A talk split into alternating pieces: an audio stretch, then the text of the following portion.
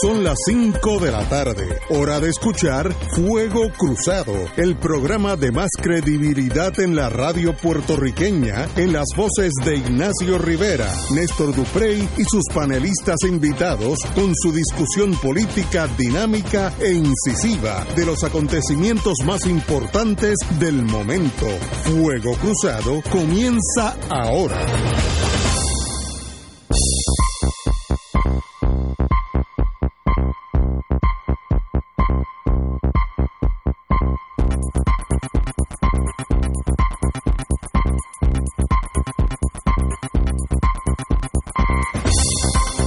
Muy buenas tardes, Boys and Girls de Fuego Cruzado. Hoy es miércoles 4 de septiembre. Hace un clase de calor en el viejo San Juan. Que Hace calor en todo Puerto si la Rico. tormenta, la fuerza es por el calor. Hoy es categoría 8. Oye, an- anoche me decía una amiga que me escribió, yo pensé que me estaba hablando de, de otra cosa, como hay tensión, me dice el ambiente está raro. Y yo pensé que me estaba dando una clave de, De algo, ¿no? de lo del Joker, pero no, es el ambiente del calor. Sí, sí. claro. Hay un calor Hoy- horrible. hoy- Sí, sí, hoy sí, ha sí, sido sí, sí. De los días más calurosos que yo he sentido. Pero ahí estamos. Oye, antes que nos vayamos, porque sé por dónde tú vienes, hay como tres noticias ahí que sé que tú No, tienes un interés pecuniario particular. Pecuniario. Sí, sí, porque hay unas ahí de lo de la- las lanchas que ya vaya, que yo sé que Ignacio va a brincar. Lancha. Pero, digo, y antes de darle las buenas tardes a don Héctor Richard, Buenas tardes Que a está ustedes aquí. y al público que nos escucha. estamos contentos por algo, por lo menos. Ganó Puerto Rico Ganó, sí. Oh, eso fue. esta madrugada Con contra Túnez. Eh, espérate, que el alboroto no me deja. Eh, oye, ahí agite. Oye, Hay tensión. hay Y tensión. no es el Joker. Y no es el Joker. No, y, es eso que son gente que son que están, eh, están fuera de la jurisdicción Sí, del sí. Joker. Este ganamos esta mañana, esta madrugada, hora de Puerto Rico. eh, nuestro equipo nacional de baloncesto, los 12 magníficos, lograron pasar a la segunda ronda del torneo mundial de baloncesto, derrotando a Túnez por la mínima, por un punto, pero por un punto también se gana. Eh, Uno o, o 40. Por uno pierde. por uno Por uno pierde. pierde.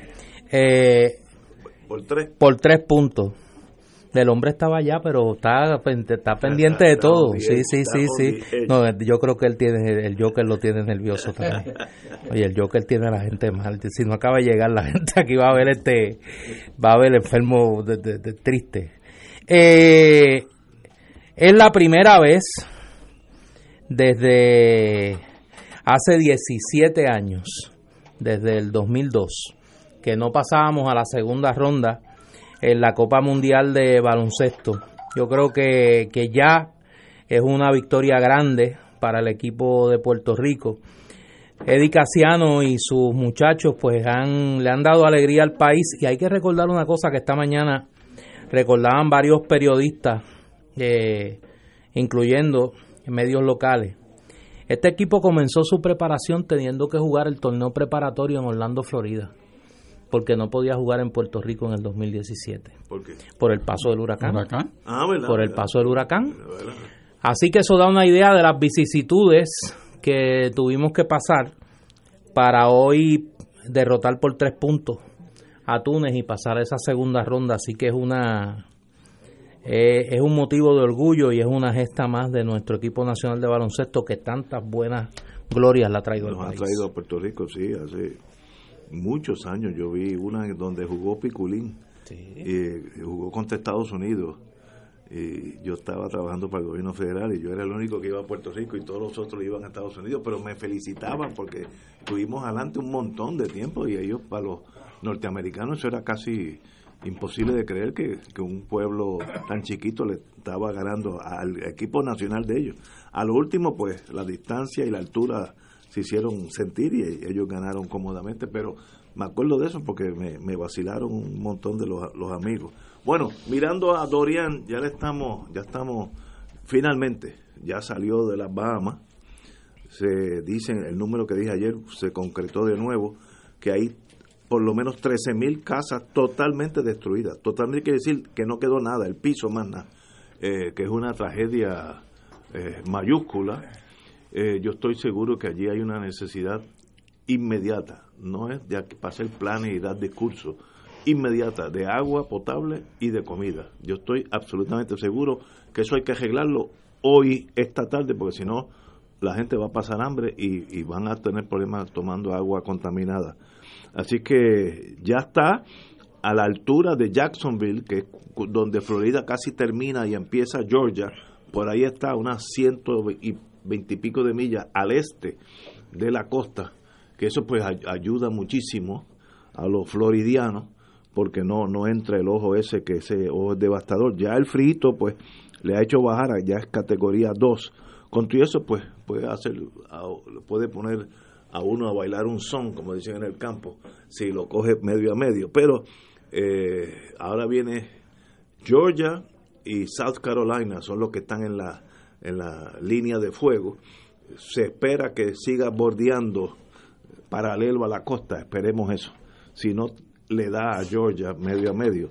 Pero, obviamente, eh, la tragedia de, nuestro Caribe ha sido la, las Bahamas, que sencillamente están aplanadas el primer ministro, una persona muy culta, muy fina, dijo que es una catástrofe de,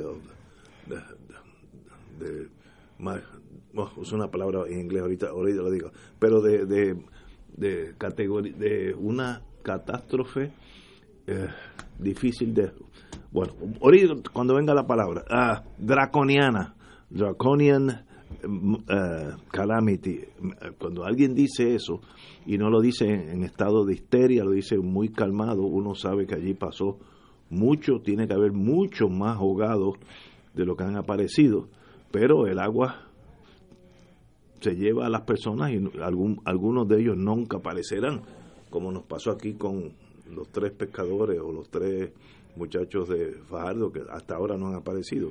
Pues eso, mil veces más poderoso, mil veces más dañino, Imagínate lo que puede hacer un cuerpo humano. Entonces, fíjate, pues lo desaparece el mar. Una tragedia y vuelvo y digo, necesitan agua y comida hoy, hoy. No, es para aquí hacer un comité. Las Naciones Unidas eh, determinaron que necesitaban ayuda de inmediato y van las Naciones Unidas van a ser parte de, la, de lo que vienen al rescate. Estados Unidos está bien cerca, así que tiene una obligación no legal, pero moral de dar la mano, porque son literalmente vecinos colindantes. La distancia más grande entre Florida y las Bahamas es 100 millas, 125 millas, así que de Fajardo a Humacao, de, de Fajardo a, a, Mayagüez. Señores, eso es el estatus. Eh, nos falta un mes a nosotros también, así que no contemos victoria. Eh, si, ese, si esa tormenta nos da a nosotros, estaríamos sin luz cuatro meses porque nosotros estamos cogidos con imperdible el sistema eléctrico y una cosa de esa aplanadora de ese nivel, pues sencillamente uno se tendría que olvidar de electricidad por mucho tiempo. Don Héctor, buenas tardes. Muy buenas tardes. En lo más elocuente o preciso, debo decir, para entender la magnitud de lo que tú estabas describiendo, es ver las fotos de satélite o sea, eso no, no, no tiene manera de analizarse ni, ni de pensarse cuando uno ve áreas donde existió una playa que ya no, ya no existe. Eh, la pista del aeropuerto principal eh, con seis pies sobre su nivel de agua.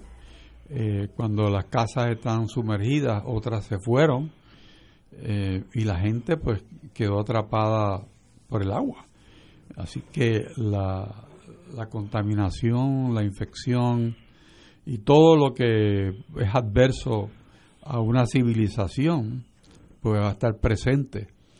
Y el, apoyo, yo espero que sea eficaz de parte de los hermanos caribeños, de los puertorriqueños. Los ingleses ya tomaron algunas provisiones para ayudar y espero que los Estados Unidos, como dice Ignacio, pues también vengan a la ayuda.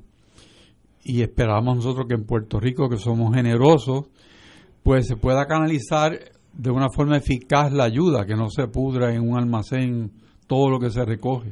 Eh, porque es que verdaderamente esas historias que hemos vivido en Puerto Rico duelen y pensar que se puedan repetir duelen aún más. Sería sería imperdonable con lo que ya hicimos, la metida de pata de ir dejar un montón de suministros en Curazao a, la suerte del destino. Es una cosa que parece una película de esas cómicas italianas donde todos lo exageran. Pues esa es de verdad. Néstor.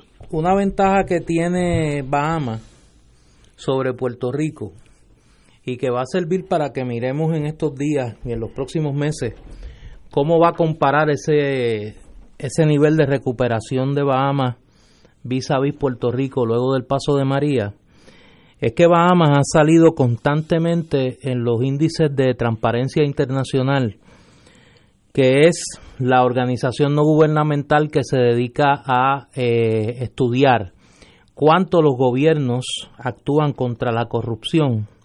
Bahamas ha salido consistentemente o uno o dos en términos de los países del Caribe en cuanto a mayor honestidad en la gestión pública. Al inicio de este año 2019 hubo todo un debate de en Bahamas, debate político, porque Bahamas había caído del lugar número 28 al lugar número 29 a nivel mundial en cuanto a honestidad administrativa. Y Barbados lo había suplantado como el país caribeño eh, donde la gestión gubernamental es más honesta y donde más medidas se toman para combatir la, corrupción. Eh, sacó 65 de 100 en términos de eficacia para eh, manejar los temas de corrupción. Traigo esto porque si recordamos hace unos días, Puerto Rico salió uno de los países más corruptos, con gobiernos más corruptos. Eh, y me parece que una medida de lo que vamos a ver es cuán eficaz va a ser eh, el gobierno de Bahamas para eh, atajar el tema.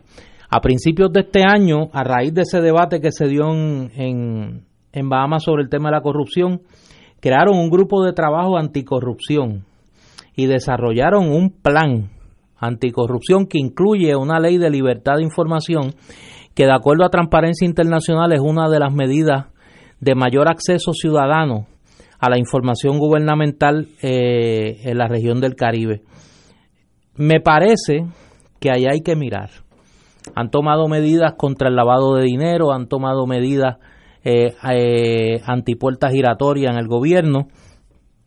Y yo creo que vamos a ver un modelo de cómo se manejan crisis como esta. Claro, si no hacemos como con Islas Vírgenes y exportamos corruptos para allá, sí, porque recordemos que en Islas Vírgenes arrestaron a uno de los nuestros. Sí, sí, sí, no, que era, que, que, que era básica de García Padilla eh, y se fue allá a llevar su, eh, su talento eh, allá a Islas Vírgenes. Pues ojalá y aquí no pase eso y que podamos mirar cómo ese país caribeño se recupera. Yo estoy seguro con la ayuda de la región y con la ayuda de la comunidad europea. De Estados Unidos no creo que esperen mucho, porque si algo ha demostrado la administración Trump es su mezquindad, claro, del pueblo norteamericano sí, y de las organizaciones no gubernamentales de los Estados Unidos también. eso, yo estoy seguro que eso será así. Tenemos que ir a una pausa, amigos, son las 5 y 16. Fuego Cruzado está contigo en todo Puerto Rico.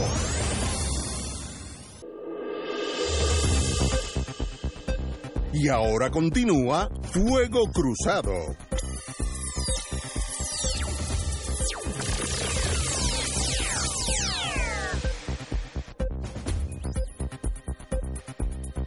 Regresamos, amigos y amigas, a Fuego Cruzado. Ayer tocamos un tema que siguió eh, en Fuego Cruzado después de las 7. Ayer hablamos de... tiene vara alta, ¿sabes? Ayer me escribió, me escribió una gente a preguntarme por la noche y me decían, oiga, oyeron a Ignacio allá en Ignacio tiene como decía antes tiene pool. Allá adentro tiene pool. eh, tenían líneas para como la tormenta tiene línea directa con Wanda yo creo.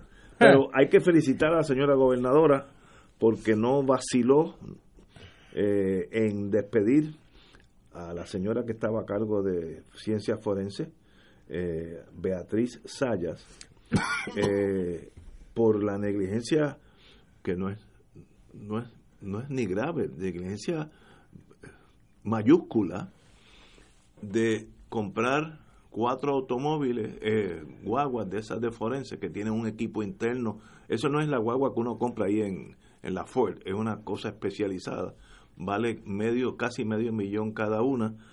Habían comprado cuatro y como la maquinaria burocrática de los marbetes eh, detuvo, pues gracias al vocero que tiró esa noticia, porque si no, se pudren en el, en el garaje, como le pasó al avión de obras públicas con la cámara que compraron, que según me dijo aquí el, el señor Arellano, que era el jefe del aeropuerto de Aerostar, la cámara nada más estaba cotizada en medio millón de dólares y se pudrió en el aeropuerto cogiendo agua, sol y sereno y el avión lo tuvieron que botar.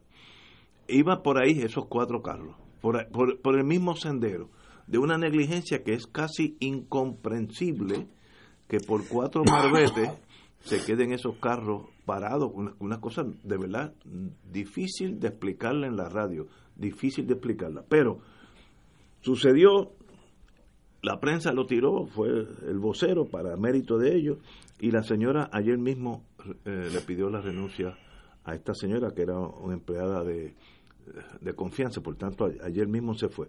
Bien hecho. si no lo hace, es veneno al sistema, porque los otros que están en la misma línea, en otras agencias, dicen, bueno, si, si no pasó nada, yo, pues el hecho de que yo sepa que esto va a costar dos millones de dólares que se van a ir por el por el, la tubería, pues no hago nada. Así que usted tiene eh, esas posiciones, igual que el secretario de Justicia, eh, son posiciones que de vez en cuando tienen que sacar la maceta porque para eso es el sistema y muy bien hecho por ella, lo hizo sin alterarse, no, no levantó ni la voz, pero se, se fue esta señora.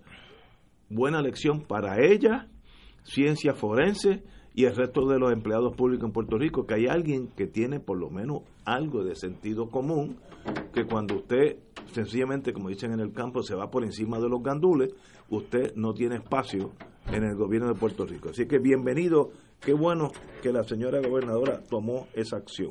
Compañero.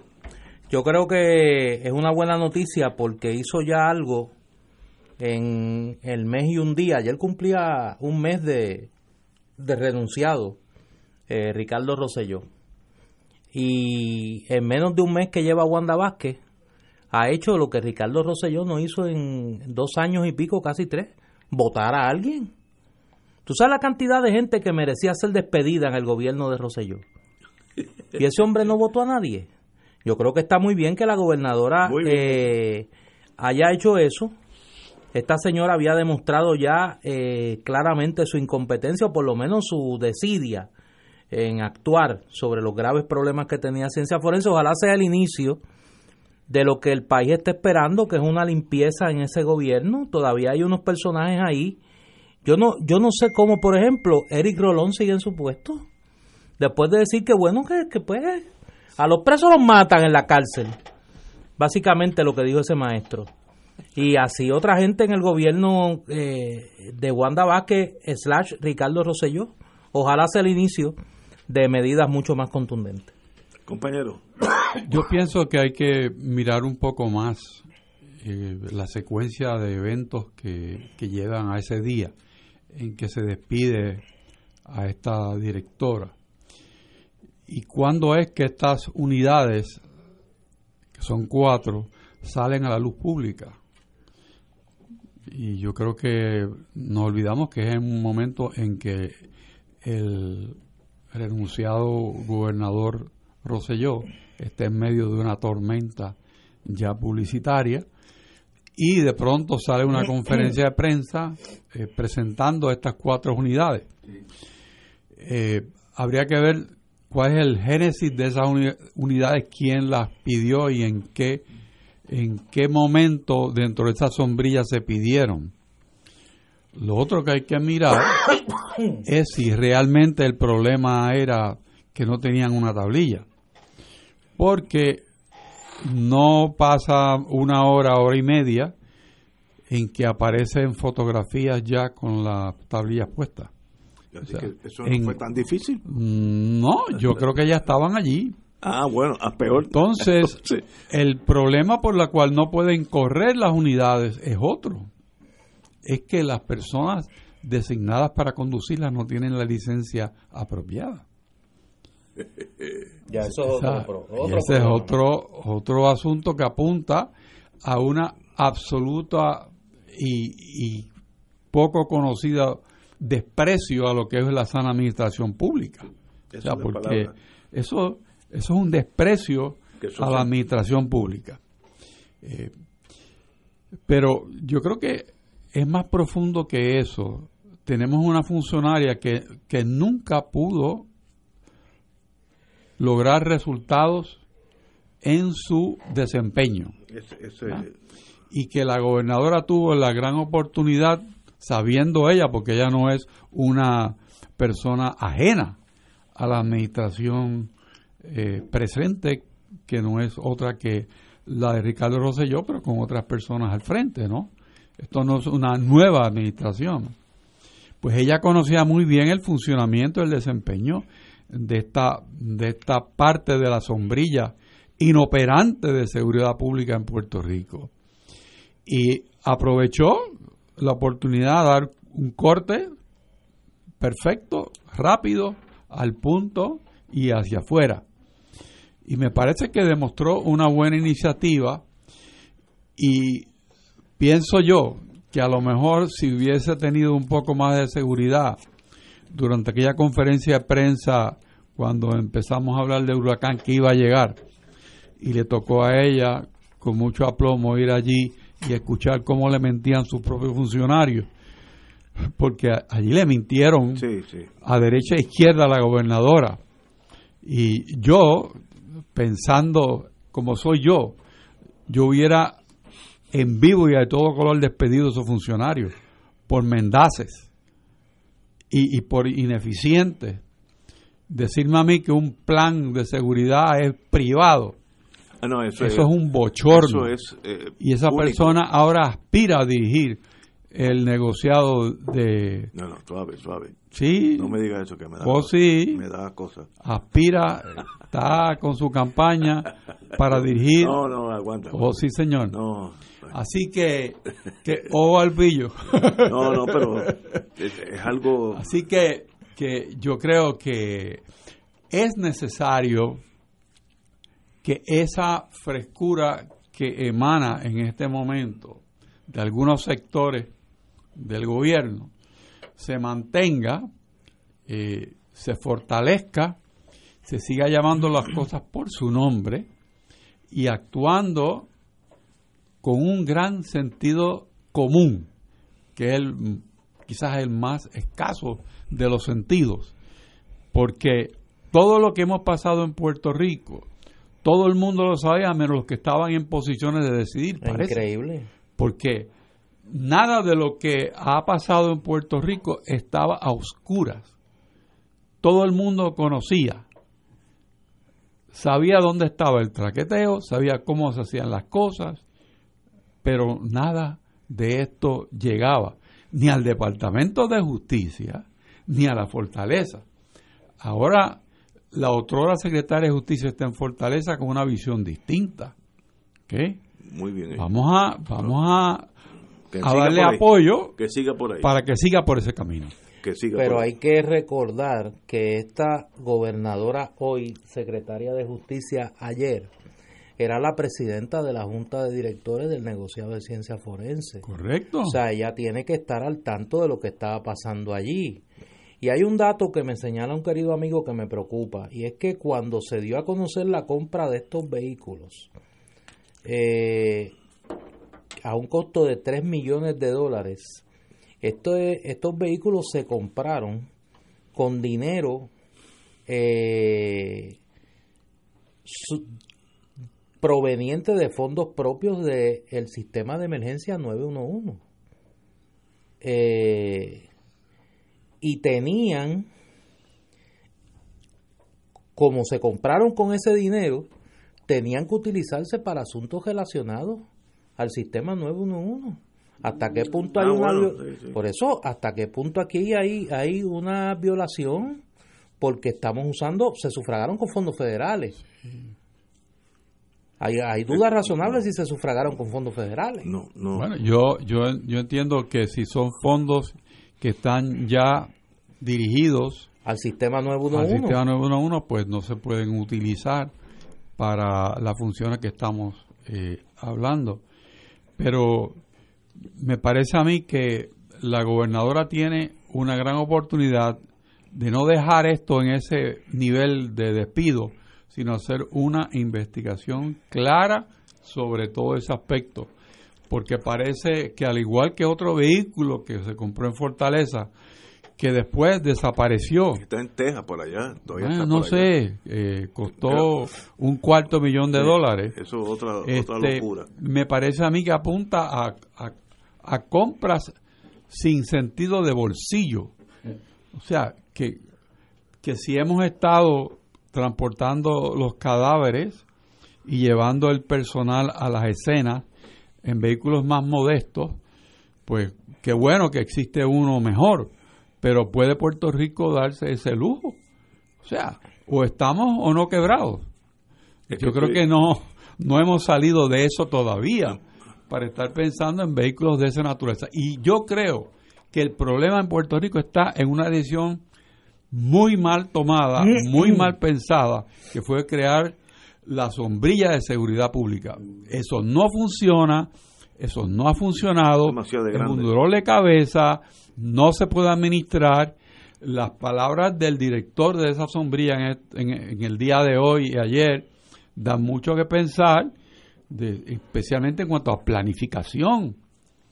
Él dice que hay que echar al canasto los planes porque no están de acuerdo con los otros planes que tienen otras agencias. O sea, ¿de qué estamos hablando nosotros? Volvemos al punto. Si nosotros no podemos administrar un monstruo como ese, Vamos a dejarlo en sus componentes y que cada cual haga su trabajo. Ahora mismo lo que tenemos son niveles burocráticos sobre niveles burocráticos y no llega la decisión correcta al nivel operacional.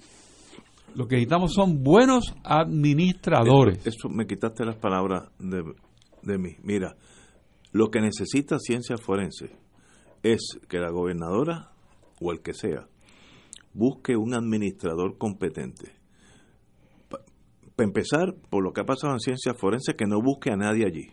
Allí puede estar Einstein. Pues mire, no, porque ya está contaminado con ese procedimiento bizantino de ciencia forense. Búsquese a alguien de la luna. Ojo, los candidatos que hay no son como tú dices. Ah, no. No, Oye, el miércoles, yo estoy a mitad de semana. Ya hay dos. no, no, pero yo estoy diciendo lo que debería pasar. Sí. No lo que va a pasar porque uno lo sabe. Pero un administrador puede tornar una empresa en, en una cosa dinámica en seis meses si es administrador, si tiene ese talento. Por ejemplo, yo tropecé hoy en, en el almuerzo mío genérico en Génesis con un abogado que tiene ese sentido práctico. Me dice, si yo soy el de ciencia forense, me llegan esas cuatro guaguas, ah, que si hay un problema con los malbetes, córrelo sin los malbetes.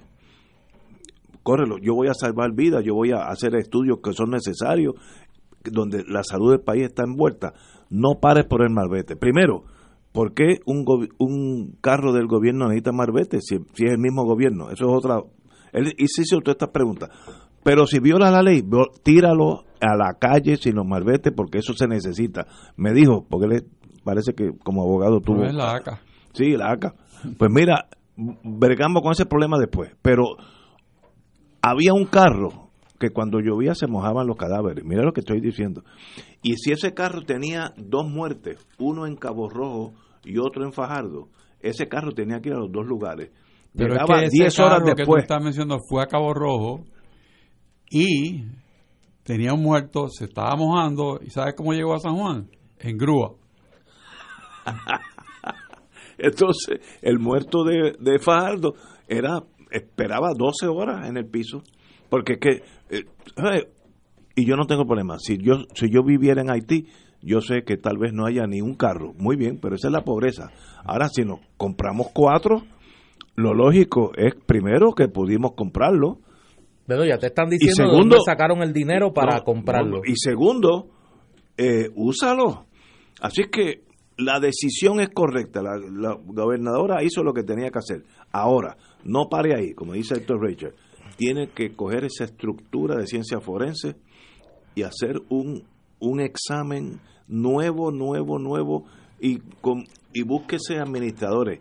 Nadie que tenga un endoso de algún político, etcétera, mire, cuidado, porque esos son Frankenstein y Drácula pero, que se meten pero, es que yo Un administrador. Yo lo escucho a ustedes y aquí hay un mal de fondo que uno creía que se había acabado en el Rosellato, pero no se acabó. O sea, ahora están los, yo le llamo los neocoi, que son una especie de reencarnación de COI, pero como ya COI es una marca maldita, pues entonces se están refugiando en el clandestinaje. Si tú gobiernas para que parezca que se están resolviendo los problemas, los problemas no se resuelven. Tú tienes que gobernar para resolver los problemas. Son dos cosas diferentes, porque si yo me levanto y a las nueve me tiro una foto con Héctor, aquí reunido con Héctor Rachel, y entonces a mediodía me reúno con el otro Héctor y me tiro una foto. Aquí reunido con Héctor Jiménez Juárez. Y por la tarde me tiro una foto contigo, Ignacio. Aquí reunido con Ignacio. Y de ninguna de esas tres reuniones sale una solución a un problema gubernamental. Pero salen muchas fotos y muchos selfies y un comunicado de prensa.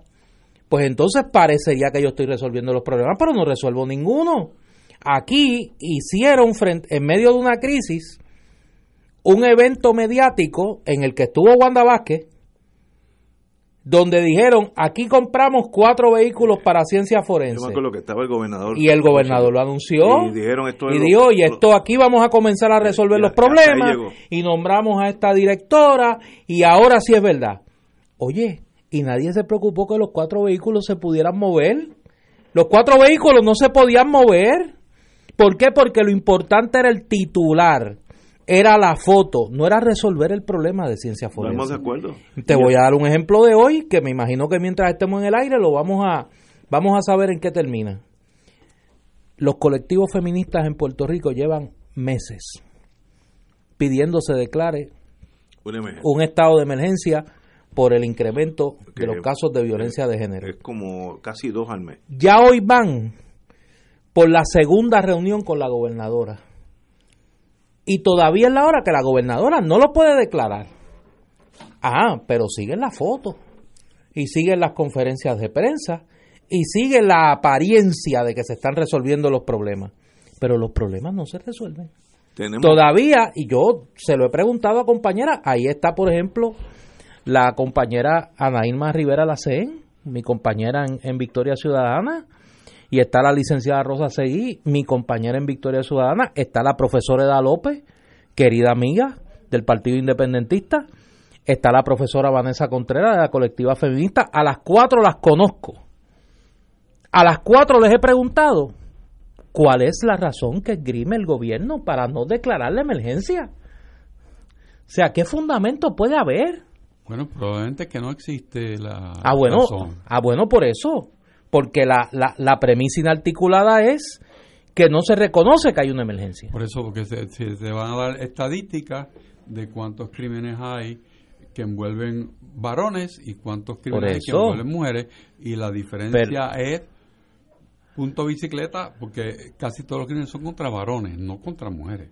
O sea, y ese tipo de análisis pero eso es yo, pero es un análisis dramáticamente simplista, no porque tú lo hagas, es porque el que levanta eso, no por eso, pero eso, o sea, hay que hay, hay que desconocer la realidad para no no admitir que hay una hay una alzada preocupante de este tipo de casos. Obviamente aquí está pasando algo en esta sociedad donde yo creo que es un rate de dos, dos mujeres muertas asesinadas al mes something is wrong. Oye, y lo increíble del caso, porque que Ricardo Rosselló no lo hiciera, pues bendito sea Dios. Sí, eso es Tú sabes, ese, ese es fácil de entender. Ese es fácil. Pero Wanda Vázquez fue fiscal, fue procuradora de las mujeres y fue secretaria de justicia. Si alguien tiene que saber el estado de situación de la violencia de género en Puerto Rico, es Wanda Vázquez. Tenemos aquí una pausa. Yo tengo una pregunta, seguir con este tema, porque tengo una pregunta. Una vez que tú declaras la emergencia, ¿qué pasa? Eh, yo no sé, pero estoy aquí para que me, me iluminen. Vamos a una pausa. Fuego Cruzado está contigo en todo Puerto Rico.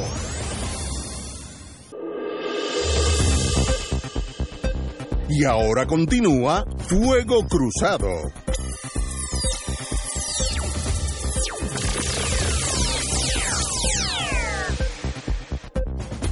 Regresamos, nos quedamos con una pregunta que yo y mis compañeros hoy almorzando nos las hicimos y, lo hago de la mejor buena fe no tengo nada escondido. Primero, yo sé que hay una crisis de agresión eh, entre hombres y mujeres en Puerto Rico que, según mis números, que no son muy exactos, yo creo que matan promedio de, de una a dos mujeres por mes en Puerto Rico, 24 al año. Una cosa sencillamente inconcebible. Por tanto, sé que hay un problema social Obviamente, a largo plazo, educación es la penicilina de esos problemas, educación. Eh, sin educación tú puedes estar guiando Mercedes-Benz y ser todos un montón de salvajes, pero con educación, en coja guagua, eres un ser humano diferente. ¿Cómo se educan esos seres humanos ahí? Bueno, para eso hay expertos en el mundo de educación, yo no soy uno de ellos.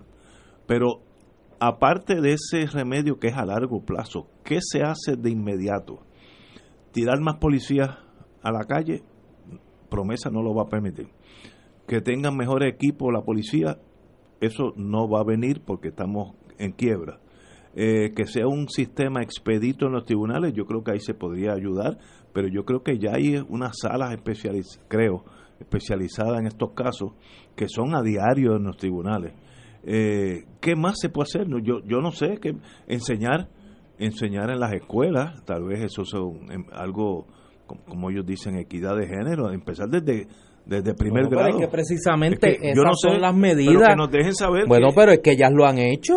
Ayer mismo, tan cerca como ayer, hubo una conferencia de prensa donde una gran cantidad de organizaciones, no solo estrictamente feministas, sino organizaciones cívicas, civiles, organizaciones políticas, más de 50 entidades ayer estuvieron representadas en esa conferencia de prensa y dieron a conocer un documento con una cantidad de propuestas que van desde volver a poner en práctica el currículo de perspectiva eh, de género, eh, investigar a profundidad las fallas del sistema para atender los casos de, de violencia, el acceso a una cantidad de fondos que ahora mismo no están disponibles y que con una declaración de emergencia se podría se podría accesar. O sea, no es meramente como decía ayer eh, Amarilis Pagán, no es firmar un papel.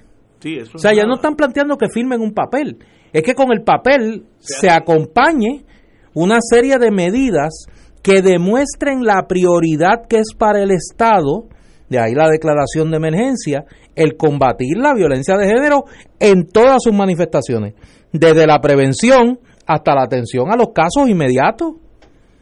Pero es que no han encontrado eco. yo no tengo claro, yo no tengo claro cuáles son las medidas que se deben tomar. Yo creo no, que, pero ella sí. Mira, pero yo creo que aunque no se decrete, se decrete una emergencia, eso hay que hacerlo, porque tú no vas a permitir que cada dos semanas, dos semanas alguien mate a alguien en su, en su casa por problemas intramatrimonio. No, por eso, pero, pero cuando tú. Está malo por eso hay es, que arreglarlo. No, no, por eso es que te estoy diciendo, cuando tú dices que qué es lo que se va a hacer, qué es lo que se pretende, ellas lo han dicho en varias ocasiones.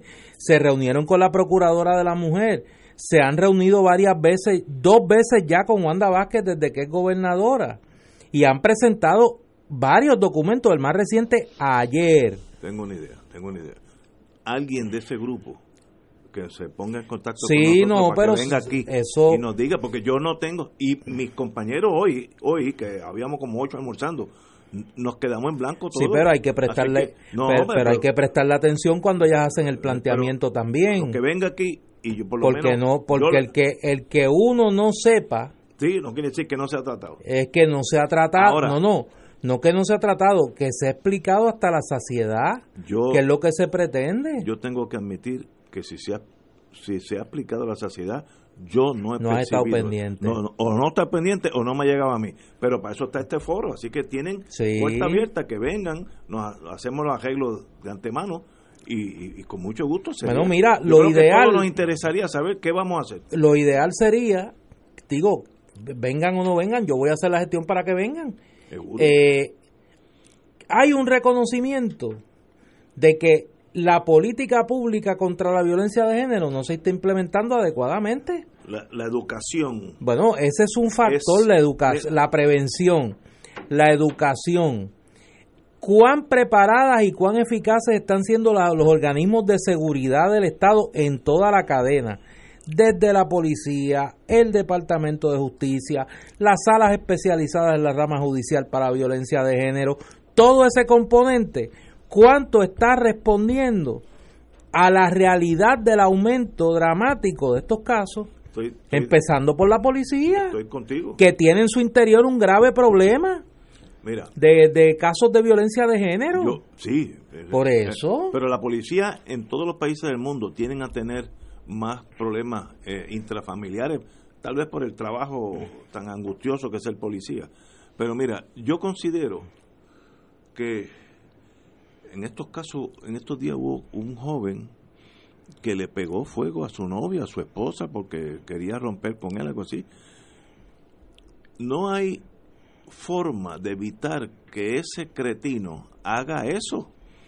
Le podemos ahora meterle ocho perpetuas. So what? Ya mató a esa pobre infeliz de la forma más cruel y posible. Eso demuestra que algo mal estaba en la mente de ese muchacho. Eso es educación, yo no sé. Yo no eh, creo que el, el etiquetar esto como una declaración de emergencia sea lo que realmente hace falta.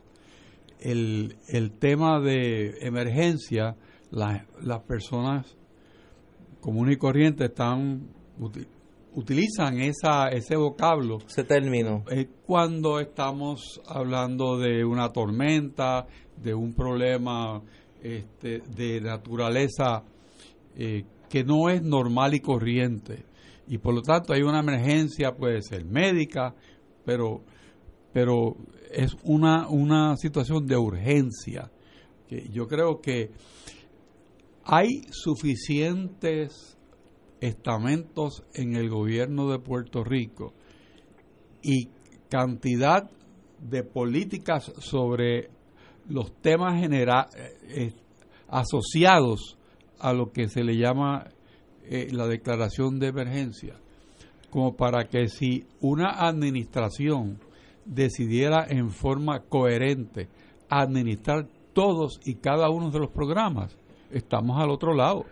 Lo que falta es un compromiso de primer nivel de parte de la gobernadora y todo el gobierno de Puerto Rico a caminar por la misma dirección. Una vez que firmemos esa emergencia, no hace el ni compromiso falta, después. No hace ni falta. No hace ni falta. Si, si está el compromiso. Por eso, porque claro, lo podemos hacer y, lo podemos celebrar y qué bueno que se firmó, pero, pero un papel más no hace falta. Lo que hace falta es un compromiso de poner en vigor lo que existe y mejorar lo que existe que no funcione, hacerlo también.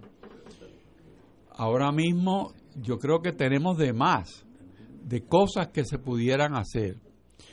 Lo que no debe entenderse que es una emergencia en que se lesionan derechos fundamentales de los seres humanos, hombres o mujeres. O sea, que no es para quitarle derechos civiles a nadie, que no es para recortar los derechos que tiene un acusado, no es porque surja un problema de violencia doméstica que vamos a dejar de conferirle las garantías constitucionales que tienen los hombres o las mujeres, porque la violencia puede ser de cualquier lado. O sea que eso no es eso no es una declaración de emergencia.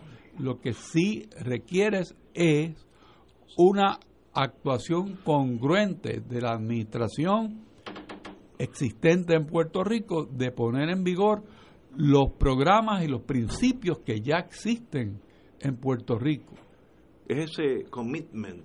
Es el compromiso. Compromiso. Compromiso, pero no. Eso es lo que jala No, no sencillamente de una verbal, sino actuar. Actuar conforme a eso. Porque si alguien sabe de eso, es la gobernadora, porque fue procuradora de la mujer. por eso, que, uno pensaría que si alguien pudiera tener un, porte estandarte sería ella, porque porque estuvo ahí con un compromiso. Buena idea, sí. O sea, que me parece a mí, escuchando, por ejemplo, a la secretaria de la gobernación sobre este tema, pues ella estaba manejando el tema, pero sin un compromiso, porque volvemos al punto. Una declaración de emergencia puede no ser la manera en que la administración actual quiera trabajar esto. Yo veo como una, una resistencia a caminar por ese sendero. No obstante lo dicho, si vamos a una política de poner en vigor programas existentes y la gobernadora da esas órdenes, logra la finalidad que se persigue. Y yo creo que eso lo puede hacer con, con buen acierto, porque tiene el conocimiento. Yo estaría sorprendido si ella no lo hiciera. Pero requiere también una coordinación interagencial. E, eso Pero para eso, está ella. Exacto. No estoy de acuerdo contigo. Y eso es mucho más. Eh, después que se declare la emergencia, aunque no es tan necesaria declararla, eso es lo que hay que hacer, que empieza con educación desde que ese niño entra a primer grado. Este, el caso que yo di, eh, que le pega fuego a su novia, a su esposa. Algo en, en la educación de ese ser humano falló hace 20 años. Y lo que tú, tú tienes un animal salvaje caminando por ahí con vestido de hombre, pero un animal salvaje eso se cambia en una generación con un buen sistema educativo. Pero, pero, no, no, no, no, no, no, yo no puedo aceptar eso. O sea, nosotros como sociedad no podemos aceptar que es normal que una mujer esté en su casa y llegue su expareja y la mate. Por eso, por eso. y esa situación ya no es excepcional. Pero demuestra que hay algo. Pues por eso es que hay que declarar una emergencia, precisamente. profundamente malo. Oye, pero si mañana hay un incendio, eh, mañana queman una tienda. Quemaron una tienda y vamos a estar hablando aquí de cuando quemaron la tienda. De aquí a tres días queman otra. Y de aquí a una semana queman dos más. Pues hay algo ¿Verdad que en algún momento alguien va a decir, oye, el gobierno tiene que tomar medidas extraordinarias para detener esta quema de tiendas en Puerto Rico? Pues si eso se hace con edificios, ¿cómo no se va a hacer con seres humanos? Si de momento aquí se ha convertido en una, en una epidemia que estén matando a las mujeres. estamos de acuerdo, estamos totalmente de acuerdo. Lo que estamos hablando aquí entre nosotros es qué son las cosas que hay que hacer, porque no solamente a lo que yo les respondo verbalmente se soluciona que en varias ocasiones los grupos pro derechos de la mujer han presentado una serie de propuestas específicas. La última vez fue ayer. A la pregunta de, bueno, ¿y si se declara el estado de emergencia? ¿Qué pasa? Pues ya yo mencioné cuatro o cinco medidas que ahora mismo no se están haciendo pero Héctor señala aquí la clave del asunto. La declaración de emergencia va a concienciar al gobierno de la gravedad del problema y de que un policía, cuando una mujer lo llame, enfrentando una situación potencial de, peligro, no va a decir, ah, señores, que usted está histérica, cójalo suave, bébase dos panadol y una, un poquito de agua y no le grita a su marido, ¿sabe? Y le engancha el teléfono. Eso demuestra eso ha pasado. falta de educación de ese policía. Pues, ah, pues eso hay que atacarlo. ¿Por qué? Porque la policía tiene un problema en su interior de aumento dramático de casos de violencia de género.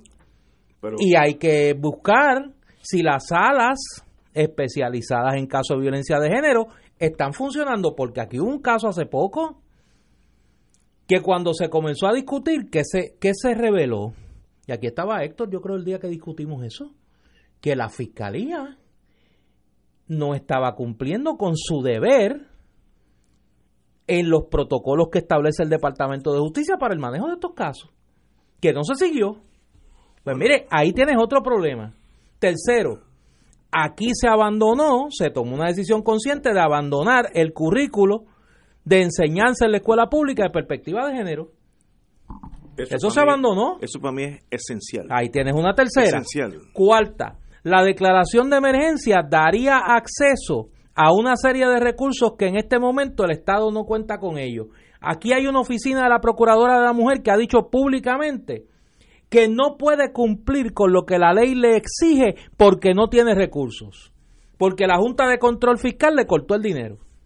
Eso lo dijo la Procuradora de las Mujeres. Hace dos días. Hace va, no, y lleva tiempo diciéndolo. Pues mire, ahí tienes otra. Son una serie de medidas que se han propuesto. Ahora, lo que yo no puedo entender, porque digo, lo otro es como dice Héctor, es negar la realidad de que aquí no hay un aumento dramático de asesinatos de violencia dramática, de violencia constante contra las mujeres por su expareja.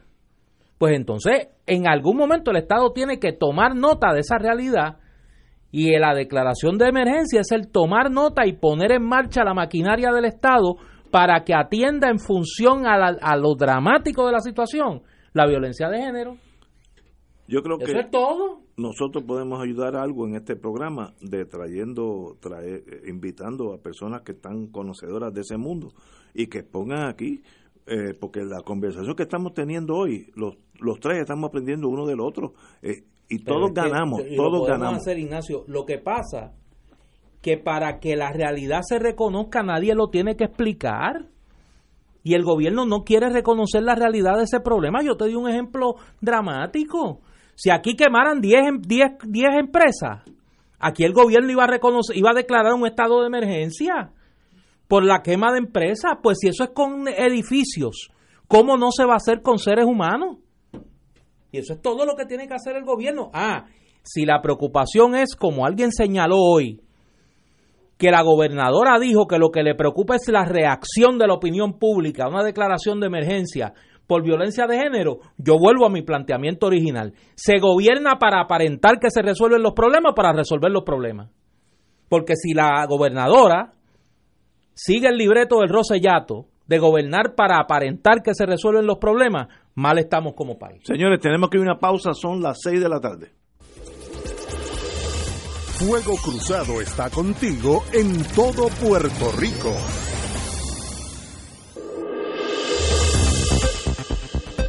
Y ahora continúa Fuego Cruzado. Tengo otro tema. Hoy, hoy hemos cogido el día. Eh, tenemos un, un, sendero que lleno de espinas. A la deriva las escuelas cerradas. Mira para allá. Que no saben ni cuántas. No, no, eso es lo que mejor me gusta a mí. Entonces, que educación no sabe cuántas escuelas cerraron, tal vez no sepa ni cuántas tiene abiertas. Entonces el fin del mundo se acabó. Pero es que no pueden saber porque esta contabilidad llevaba otra entidad que no era educación. Entonces era video.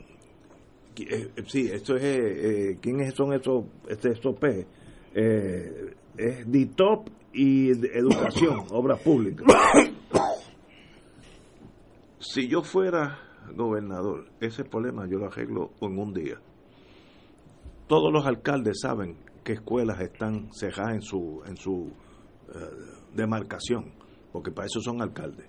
Pues miren, yo quiero un reporte de todos ustedes, eh, eh, díganme cómo yo puedo ayudarlo. O el ejecutivo es el jefe de los bomberos en todos los pueblitos. Por lo regular hay una casa, una casa de bomberos. Averígame la, la, la escuela más cercana a ti que está cejada, y entonces tengo un número.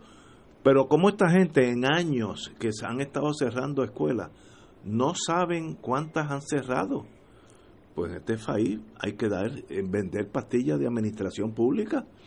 Yo, yo no sé cómo, cómo eso se ha logrado dejar ir, que en este momento obras públicas y educación no saben dónde están y cuántas son las escuelas cerradas. Pues sencillamente hay que empezar de nuevo. Este, y, necesitamos tal vez un franco que no sea. Bueno, yo espero que, ahora te escuchen como te escucharon ayer. Pues, pues, y a las 7 y 10, 7 y cuarto, cuando hayamos salido de aquí, nos enteremos del despido de Eligio Hernández y el despido del secretario de Obras Públicas. Porque ¿cómo, cómo, no van a saber eso? Y que si, mira, si fuera... Lo que pasa que como se les cayó el negocio que tenían con el hermano del gobernador, el negocio que tenían con Jay Rosselló y con Ricardo Rosselló y con Elías Sánchez, eh, Sifonte Rodríguez Erazo, pues como se cayó ese negocio, pues ahora no saben ni el número de escuelas que hay. Mira, mira, voy a leer esto porque es un chiste. Pero Carlos Contreras, jefe de, de, DITOP, Obras Públicas, reconoció durante una rueda de prensa en la fortaleza que no tienen idea de cuántos planteles escolares en desuso tiene el gobierno. Es casi imposible. ¿Cómo el gobierno, que tiene miles de empleados, obras públicas, no saben dónde están esas escuelas? No, no es explicable eso. Compañero, usted que fue secretario de Justicia. Bueno, porque, porque no siguieron el consejo que tú acabas de dar. Llamar a la alcaldía y preguntar. Y ya lo saben todas. ¿Dónde están? Los alcaldes han estado todo el tiempo pidiéndole al gobierno central edificios. Eso hace. Y se los niegan. No, no. Populares y PNP. O sea, no es que, que hay... No, no, a ninguno de los dos. ¿Por qué? Porque había una lista para vender esas propiedades. Ah, estaban. Y esa lista la administraba otra gente. Los tumbólogos estaban eh, ya. Entonces ahora vamos entendiendo por qué el gobierno central no sabe. Pues que nunca ha sabido. Exacto. que no ha sabido. no es que se le olvidó. No, no. pero, pero, ¿tú no crees que eso es una seña de un colapso administrativo de un pues país? Claro. Es una seña, pero no quedó nada entonces en este país. Eh, ¿Cómo yo no voy a saber cuántas? Y, y la, of course, eh, ahí me sale el cinismo. ¿Y sabes cuántas abiertas tienen? Probablemente tampoco. Pues, no, no, deben saber. ni las abiertas ni las cerradas. Pero entonces un país colapsado, hay que buscar un administrador. Ya buscamos uno para ciencia forense. Ahora estamos, ¿Cuál, No, no, uno, uno, uno, tal vez esté en Oklahoma City. Este, Hay dos en fila. No, no, cuidado con lo que... Sí, eso dice. Cuidado, cuidado con los, con, los velagüiras, no. Y necesitamos uno para obras públicas y uno para educación, para que cuenten las escuelas. Es tan y tan bárbaro que es un chiste. No saben las escuelas que cerraron y ni dónde están no, no, eh, no es, de verdad, es algo que raya en lo incomprensible. Pero continuemos con fuego cruzado porque si no... Bueno, vamos a ver si te oyen. No voy a morir aquí de un, ataque al corazón. Bueno, vamos a ver si te escuchan de aquí a las 7 y algo de, de la noche. bueno, recertificarán los planes de las agencias aunque fueron trabajados hace meses, no están a la par con el plan de incidentes catastróficos. Elmer Román, jefe de, Seguridad Pública, reveló que esas agencias, aunque confeccionaron sus respectivos planes, no están los mismos a la par con el plan de incidentes catastróficos. Por ende, tienen que ser recertificados. En otras palabras, háganlo de nuevo. Eso es lo que está diciendo un español más fino, eh, porque lo que hicieron es una porquería bueno, por lo menos alguien dice que hay que hacer algo, así que yo en eso estoy con, con Elmer Román. No están diciendo el plan es perfecto, porque entonces cuando pasa algo, el plan, primero que tal vez nadie sepa ni dónde está el plan, porque como van las cosas, ese plan debe, tal vez sea secreto. Pero es interesante que sí, era secreto. Y era un plan secreto. Le preguntan a él cuándo termina el tema del secreto, dice que después que pase la emergencia, entonces va a considerar si sustituye a la persona. Cuando estemos todos muertos. Cuando estemos todos ya. Cuando estemos todos muertos. Por certificados muertos. Exacto, o certificados muertos. Pues entonces el que sobreviva si alguien va a revisar el plan. Ignacio, si alguna parte del gobierno necesita emergencia de verdad, es la sombrilla de seguridad pública. Ahí sí que te digo yo. Ese es el problema. Ese, es el grande. Porque ese toca a toda, toda, toda la ciudadanía, vivos y muertos. O sea, es que eso no tiene, no tiene un funcionamiento, olvídate de la palabra adecuado, es que no funciona y no ha funcionado. Ahora yo les voy a añadir para que ustedes se vayan contentos a las 7. La directora ejecutiva de la Autoridad de Carreteras y Transportación, Rosana Aguilar, reconoció que desconoce de dónde saldrán los 167 millones de dólares necesarios para completar el programa de rehabilitación de las vías públicas conocido como Abriendo Camino. Esto fue otro de los embustes de Roselló. abriendo camino, pero sin Por eso anunció que había un programa para rehabilitar todas las carreteras por las quejas de la ciudadanía, de los hoyos, y que ya habían identificado los fondos. ¿Te acuerdas que él dijo eso? El programa cuenta con fondos que totalizan 652 millones que no cuenta nada, de los cuales 250 millones es dinero que proviene del gobierno federal. Los restantes 402 millones se dividen en, dos, en el programa conocido como reparación de alta calidad para pavimentos y se divide en dos partidas. 327 millones de dólares segmentados en cuatro fases y 75 millones de dólares del programa estatal de modernización de carreteras. Según dijo Aguilar, la agencia ya cuenta con 160 millones de dólares para cubrir las primeras dos fases, pero le faltan 167. Le falta más de la mitad. Pero, eh, o sea, van a empezar a reparar las calles y cuando se queden a mitad porque no aparecen los fondos. Pero pues me imagino que dejarán las grúas ahí. Que todavía estaba el, el anterior gobernador, eh, Roselló, eh, porque Pierluisi también fue anterior, así que hay que decir, hemos tenido... El, el, golpista. eh, yo me acuerdo cuando presentaron que ese dinero había llegado y iban a empezar a embrear las calles. Yo me acuerdo que hicieron una cuestión de photo opportunity, pero si no le llega el dinero a esta señora, pues ya no puede irse con una pala eh, a, buscar arena a, a, las playas, ¿no? Eh, no sé qué más decir, excepto volvemos al tema de administración. Este país necesita administradores, malamente. Personas que no tengan la cosa esa chiquita del partidismo, el contratito, ¿sabes? Y eso hay que buscarlo. Yo me imagino que taparán entonces la mitad del hoyo.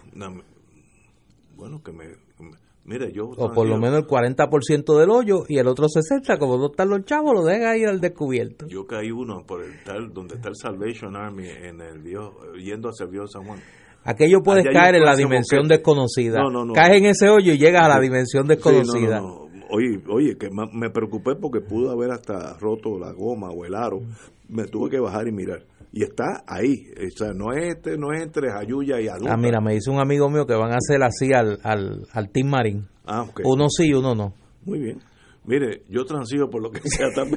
si me tapa la mitad, pero no hay problema Pero qué mucha mentira. No, mentira. Hubo en ese gobierno de Roselló. O sea, todo era esta apariencia de que se resuelven los problemas. Un gobierno mediático. Un gobierno mediático. Su, su, yo, yo tuve, o tengo, de esos primos de la familia extendida, pero primos. Cuando vino María, él estaba en la Fuerza Aérea y lo movieron en un destaque al COI, COI, lo que sea. Al COE. Al COE. Ajá, pues el COI no. Este, no, y, y él me dijo que la enajenación, recuerda que estos son militares que están pensando otras cosas, dice que la enajenación de los políticos era algo sencillamente que, dijo, aquí el 90% de las personas que están aquí no están haciendo absolutamente nada, excepto paseándose eh, vestidos elegantemente, las mujeres preciosas con sus trajes finos, caminando para aquí y para abajo porque no había nada que hacer, excepto este grupo de técnicos que estaban allí, muchos de ellos puertorriqueños, pero de las Fuerzas Armadas, que eran los que estaban moviendo todo. Pues, eh, como, dijo, como dice Héctor, un gobierno mediático, era, lo importante era la imagen, no era la sustancia estamos llegando a un momento que necesitamos la sustancia. Tenemos que ir a una pausa, amigos. Fuego Cruzado está contigo en todo Puerto Rico.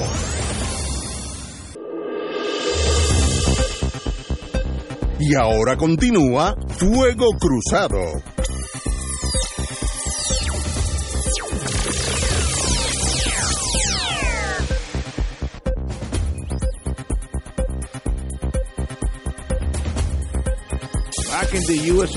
Sí, dos cosas. Número uno, eh, quiero agradecer a las compañeras del Movimiento Amplio de Mujeres que a través de las redes sociales nos hicieron llegar parte del documento que eh, hicieron público en el día de ayer. Yo lo había recibido eh, por conducto de la querida amiga, la profesora Eda López, del Partido Independentista Puertorriqueño, también a través de las compañeras Ana Irma Rivera Lacén y Rosa Seguí del Movimiento Victoria Ciudadana, y un poco fue lo que traté de explicar, ¿no? Eh, un documento no resuelve el problema, pero sí las medidas que se han identificado por los distintos colectivos como que podrían ponerse en marcha de declararse un estado de emergencia sobre la violencia de género. Así que agradezco a las compañeras por ese, ese gesto de educación que nos hace falta como sociedad sobre un tema tan, tan duro y tan complejo como es ese. Ahora, eh, le he pedido permiso a los compañeros para hacer una expresión para denunciar un evento que está ocurriendo en este instante. Eh, como saben, el movimiento Victoria Ciudadana ha estado realizando una serie de conversatorios eh, a través del país de cara a su asamblea, que es el próximo domingo, en el Teatro el Centro de Bellas Artes de Juana Díaz, donde estaremos discutiendo y aprobando el esquema de organización del movimiento. Hoy se ha convocado uno de estos diálogos, el diálogo correspondiente al Distrito de Carolina, a celebrarse en la plaza pública del municipio de Río Grande. Me escriben y recibo imágenes a través de las redes sociales de que la policía municipal de Río Grande ha estado impidiendo eh, la realización de este conversatorio en un espacio público eh, como es la Plaza de Río Grande. Esta no es la primera ocasión donde en algunos municipios en particular se intenta coartar el derecho a la libertad de asociación y de expresión de los militantes del movimiento Victoria Ciudadana. Mi llamado es a los alcaldes de Puerto Rico a que respeten el derecho de asociación y de expresión de estos ciudadanos que nos queremos organizar políticamente y estamos utilizando el vehículo de expresión pública de las plazas de los pueblos para realizar estos conversatorios. Así que yo espero que la situación se resuelva. Eh, no entendemos por qué la Policía Municipal de Río Grande está tomando estas medidas. Estamos hablando de un lugar público donde lo que se pretende es conversar, orientar a la ciudadanía, de este caso el Distrito de Carolina, sobre el proceso de organización del movimiento Victoria Ciudadana. Yo de verdad que no entiendo esa psicología de opresión, así que no tengo nada que decir excepto la democracia requiere que todo el mundo respete los derechos de los otros y si son minorías más hay que respetarlos. Eh, pero no, no, de ahí yo paro porque cuando uno tropieza con la ignorancia o los celos, de esas cosas de los seres humanos chiquitos, pues surgen estas, estas cosas. Es que yo creo que la vieja política se resiste eh, y no se dan cuenta que con actitudes como esa lo que hacen es reforzar la convicción de la gente de que hace falta algo nuevo. Bueno, señores, tengo para dejar los temas álgidos. Eh, no, ¿y por qué va a dejar los temas álgidos? No, da miedo el cuartel de, eh, de, la policía de Vieques. Entonces, aquí hay una Dice, Tú te fuiste lejos, te fuiste para Vieques. Patrullas rotas, plantas eléctricas inoperantes, dormitorios en condiciones pésimas y baños que dan grima son algunas de las deficiencias que existen hoy en el cuartel de la policía de Vieques. Las denuncias, confirmadas por imágenes fotográficas, la, la hicieron unos agentes de la policía bajo anonimato por miedo a represalias. Nadie se atreve a hablar frente a la cámara, pero créeme que estamos cansados y preocupados. Esto es terrible. Hace poco hubo un cortocircuito y explotó una cablería que dejó sin luz al cuartel. Desde entonces se va la luz a cada rato y no tenemos una planta eléctrica buena porque la que hay está rota. Y eso sí que es un peligro porque esto se queda completamente oscura.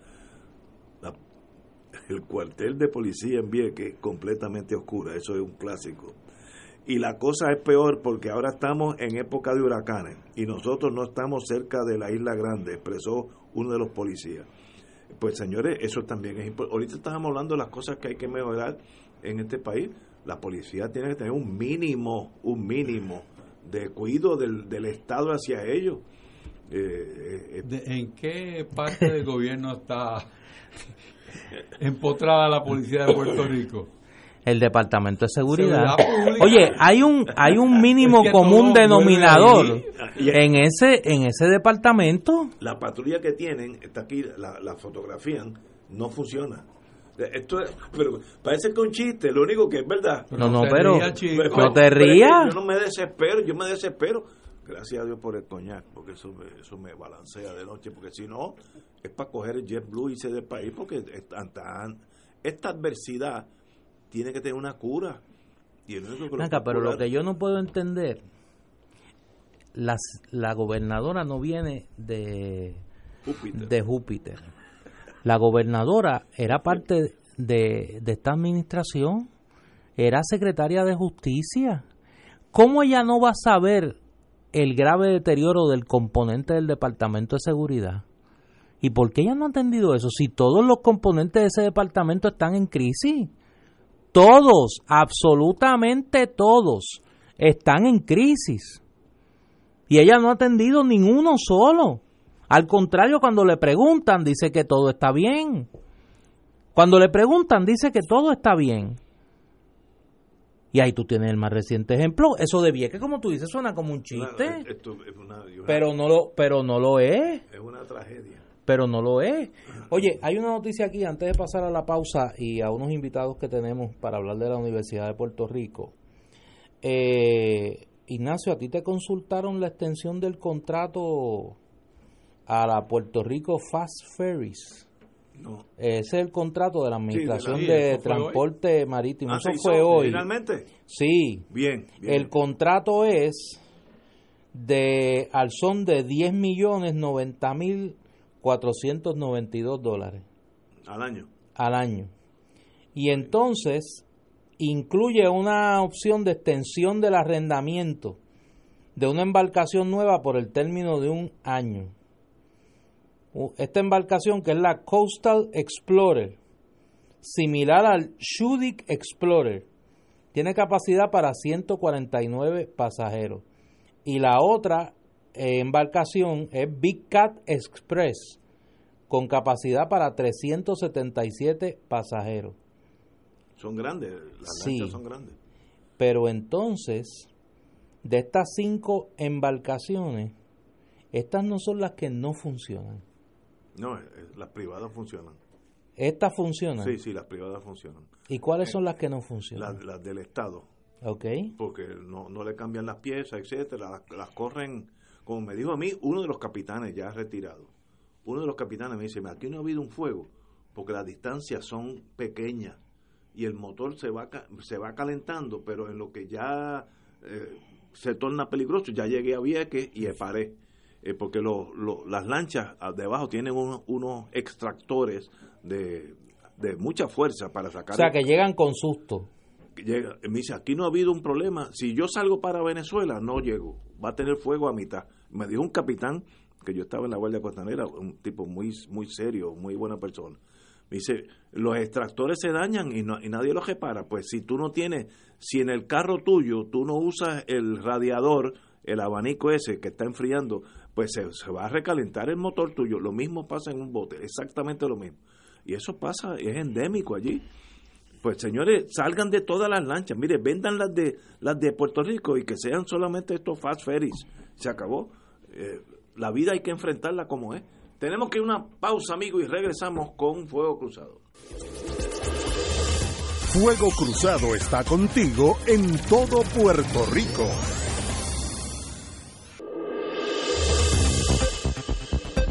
Y ahora continúa Fuego Cruzado.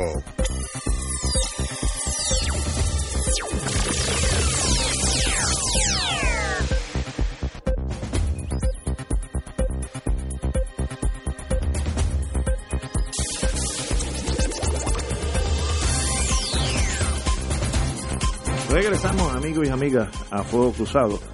Oye, antes de entrar a las invitadas y el invitado. Estaba, algo salirnos de. sí, sí, pero para hablar de. Es que tengo varias, eh, varios mensajes con la misma pregunta. Mañana es jueves, ¿verdad? Mañana es jueves. Sí. Todo el día. Todo el día. Y luego viene el viernes. Sí. ¿Qué día es mejor, jueves o viernes? Jueves. Jueves. Mira, Héctor no sabe lo que Héctor sabe lo que es y me contestó. jueves. Como fue secretario de Justicia. Sí, como fue secretario de Justicia, sabe. Hay que movilizar mucha Mejor día es jueves. Porque el viernes la gente está como en las de, sí, ya viene el fin de semana. Okay. Yo no sé de eso. No, tú no sabes lo que es, pues yo te pregunto, te he dicho lo que es, pero Héctor sabe y me contestó. Ok. Esto es como... como yo me imaginé que el mejor día era jueves, fíjate. Los jueves son... Mañana no hay juego. Por la mañana. Así que no, no hay noticia por la mañana. Puede haber. No, no, por eso. Pero si alguien quisiera provocar una noticia, ahí está. Mañana es un buen día porque no hay. Entre 4 y 6 de la mañana. Esa es una hora cómoda, fíjate. Yo no sé de qué están hablando, de que yo he hecho un esfuerzo por no, por saber. Señores, tenemos con nosotros tres profesores de nuestro alma mater, Ángel Rodríguez, Patricia Novoa Ortega y María del Mar Rosa Rodríguez, que son miembros de la APU, Asociación Puertorriqueña de Profesores Universitarios, y como los tres que somos estamos aquí somos productos de la universidad, pues estamos hablando de algo que fue bien importante en nuestras vidas. Compañero, buenas tardes. Buenas tardes, buenas tardes. Que es importante, no es que no lo hables en pasado. de hecho, podríamos decir que en este momento es más importante es más importante. Oye, Adelante. Y, para mí particularmente es un motivo de, de gran alegría que Ángel esté aquí. Eh, sin que eso implique ninguna revelación de edad. estudiamos juntos. estudiamos juntos. Estudiamos juntos. presidimos, presidimos el Consejo de Sociales en momentos distintos. Eh, hoy es un destacado profesor eh, en la UPR en Calley, eh, muy querido por sus pares y por los estudiantes, me consta, eh, allí en el Departamento de Ciencias Sociales y está en la dirección de la APU, que ha sido... Para bien y para mal. No, usted sabe más que eso y sabe que la, la Asociación Puertorriqueña de Profesores Universitarios ha sido un baluarte importante en la defensa de nuestra universidad. Así que a los que somos condiscípulos suyos, nos llena de orgullo que usted esté ahí. Gracias, Néstor, gracias, muchas gracias. ¿Qué los trae por aquí, a Fuego Cruzado? Bueno, venimos aquí, yo voy a dejar que las compañeras, que son las ideólogas de toda esta campaña que se llama UPR Mi Universidad, que se crea en el capítulo de Calle y de la APU, Oye, ese hombre no se despega de sociales. Todavía usa el concepto de ideólogo. Ideólogo, ¿verdad? Pues mira, la campaña se titula hashtag UPR Mi Universidad y el, el objetivo principal de la campaña es eh, apelar a, la solidaridad del pueblo puertorriqueño con la defensa de la Universidad de Puerto Rico, incluso aquellas personas que ni estudiaron ni trabajan en la universidad o no tienen un vínculo directo, que aún así sientan que la universidad es un proyecto de país, que también es de ellos, ¿no? Ese posesivo es importante. La campaña tiene varias fases, ¿verdad? Pero esta primera fase lo que hace es apelar a ese sentimiento de pertenencia a través de testimonios de personas eh, que han sido afectadas e impactadas positivamente por, la, por los servicios que ofrece la universidad. Y esas son las tres cuñas radiales que, pasamos por aquí, pero Patricia dirigió esas tres cuñas, que... Eh, buena, buenas tardes. Pues mira, lo que lo que queríamos era, eh, yo conecté a distintas eh, unidades de la universidad para eh, invitarlos a que nos contaran testimonios de ciudadanos que se beneficiaron por los servicios de la universidad contactamos Extensión Agrícola, contactamos al Hospital Universitario eh, de Recinto de Ciencias Médicas y contactamos a la Clínica Legal de Asistencia de la Escuela de Derecho. Ellos nos enviaron unos testimonios de, de, cómo los ciudadanos y las ciudadanas se beneficiaron de los servicios que, brinda, que ellos han brindado a través de los años.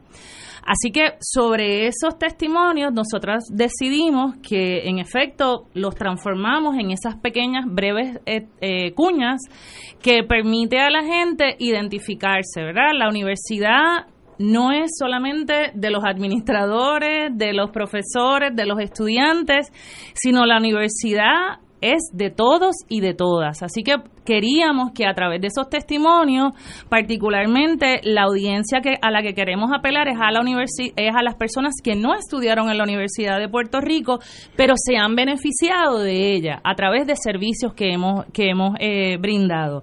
Por ejemplo, hemos, ¿verdad? Para recordarle a la, a la radioaudiencia, la Universidad de Puerto Rico le ha servido a las comunidades eh, brindando servicios de salud cuando el sistema de salud colapsó en María, ¿verdad? Yo compartí con varios colegas de la de, la, de, ciencias de salud eh, médica, de ciencias médicas, eh, perdón, eh, llevando equipos, ¿verdad? Llevando profesionales de la salud y equipos y equipos y medicamentos a distintas comunidades. También le ha servido a comunidades como la comunidad de Guayama, la comunidad de Miramar y Puerta y Puerta de Jobos y Peñuelas, el municipio de Peñuelas, con los estudios epidemiológicos, donde se ha evidenciado los daños en la salud.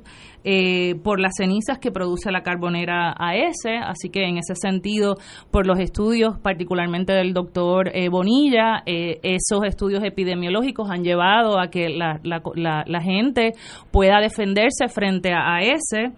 También, y quiero ¿verdad? agradecer al doctor Bonilla, que es el del Departamento de Salud Ambiental. La universidad también ha ofrecido tutorías a niños de distintas comunidades. Eh, por ejemplo, la comunidad del Polvorí, nosotros allá en Calle, eh, varias colegas tienen eh, tutorías para niños y niñas donde se le desarrollan obviamente destrezas para reforzar las destrezas académicas. También la Universidad de Puerto Rico le ha, ofrecido programas de, alfabetización a adultos a través del programa CAUCE. Así que si se, si se fijan, hemos servido a distintas comunidades, a distintas poblaciones. Así que la Universidad de Puerto Rico no es solamente para los que trabajan trabajamos en la universidad, es para todo el mundo. Uno de los clichés favoritos de los enemigos de la universidad es que hay una desvinculación de la universidad y la sociedad y que la universidad parecería existir eh, desvinculada de la cotidianidad. Están allá los académicos en su torre de marfil y encerrados y no tienen pertinencia para el resto del país. Yo por lo que nos cuentas parece que esa campaña va dirigida a derrotar esa noción. claro. Exacto. Mira, hacer una campaña positiva. Perdóneme, siguiendo lo que dicen las compañeras, es bien importante. La defensa de la universidad que está bajo ataque y, eso es una de las maneras que se ataca a la universidad. De hecho, con la universidad ha pasado que llevamos unos cuantos años que todo el mundo despotrica en contra de la universidad y es un, un, flanco, un blanco fácil de atacar porque es grande, porque está en muchos lugares sin embargo, la gente pierde perspectiva que la universidad no es de los universitarios estrictamente. La universidad es la Universidad de Puerto Rico. Esta campaña va dirigida precisamente a que la gente pueda percibir la universidad por lo que reciben de la universidad, no solamente por aquellos como nosotros que estamos y nosotras que estamos aquí, que recibimos una educación en distintos foros, tanto a nivel subgraduado como graduado, sino a qué hace la universidad, qué es dentro del país, qué representa la Universidad de Puerto Rico.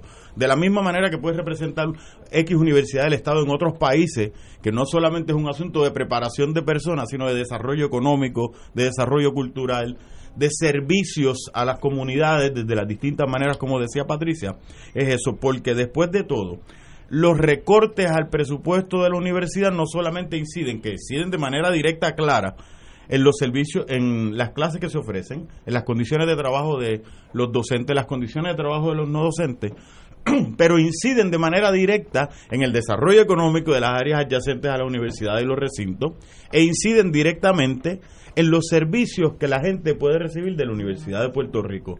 Y a la gente se le olvida que la universidad no es mía como profesor de la Universidad de Puerto Rico. La universidad, cuando nosotros decimos UPR, mi universidad, nos referimos al pueblo de Puerto Rico, que es de donde viene todo el, engranaje de lo que se supone que sea la Universidad de Puerto Rico. Y abarcar que es mucho más grande, ¿verdad? No solamente es el centro, el primer centro docente del país, no solamente da innumerables servicios a todo Puerto Rico, sino también es uno de los grandes motores económicos. Sabemos que la Asociación de Economistas publica que por cada 100 dólares invertidos en la Universidad de Puerto Rico recuperamos 156 dólares. Sabemos a ciencia cierta que los municipios que tienen recintos de la UPR tienen menores índices de pobreza.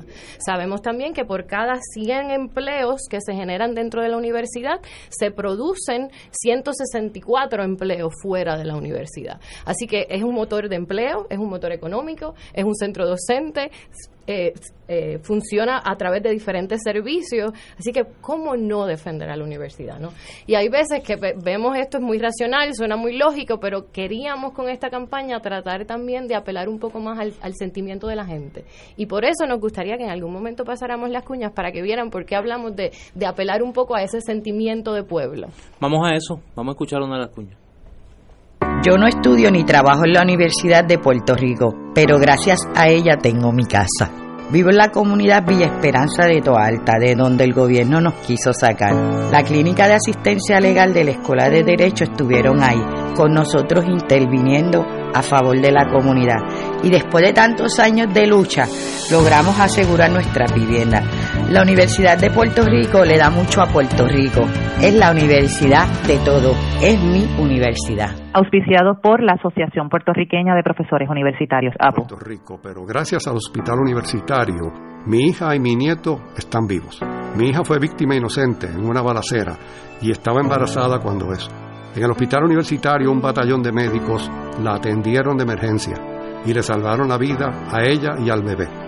Hoy los dos gozan de salud y yo estoy bien tranquilo y agradecido de tener ese hospital. La Universidad de Puerto Rico le da mucho a Puerto Rico.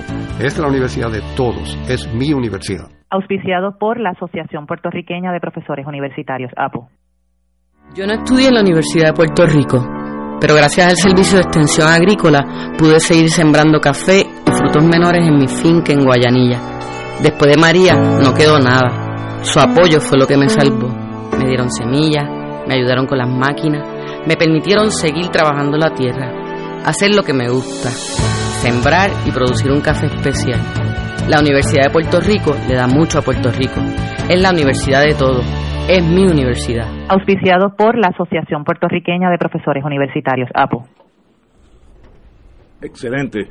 Señores, esto es un nuevo approach una, un nuevo, una nueva forma de, de, acercar a todos nosotros que le debemos, le debemos tanto a la Universidad de Puerto Rico. Yo creo que es una buena idea y no es quedarse en el mundo académico estrictamente, que es un mundo concéntrico. Yo, como ustedes saben, algunos de ustedes, yo estuve hace unos añitos en el sistema de inteligencia y allí eh, los imperios saben lo que hacen. Y si tú quieres examinar qué es un país, y tú eres un oficial de inteligencia de Estados Unidos y vas al país que sea, examina su universidad del Estado. Si es de primera, el país de primera. Eso es como un termómetro. Eh, tú vas a Israel y vas a la Universidad de, de Jerusalén y el esmero del Estado en que esa universidad sea la mejor del mundo es una cosa que casi se palpa, pues es un reflejo de Israel. Y si tú vas a otra, bendito que dos planches zinc y, un 2x4, pues eso también refleja el país. Así que nosotros tenemos, eh, para uno saber dónde está Puerto Rico, examina la UPR. Si no está ahí, no hay país. En el sentido macro, no estoy hablando de, de que desaparezca Puerto Rico, pero es un reflejo de la importancia que el país le da a la educación y eso en sí afecta al país. Así que es una cosa simbiótica. No, no solamente en dónde está el país, hacia dónde se dirige el país.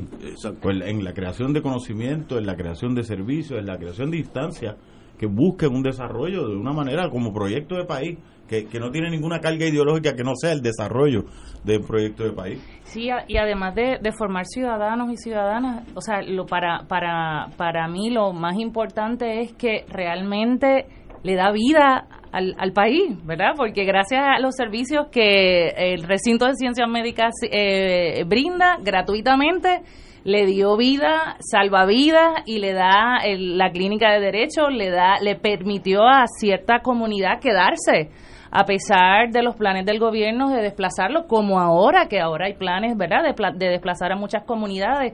Así que le permite crear condiciones para que la gente o viva o viva mejor.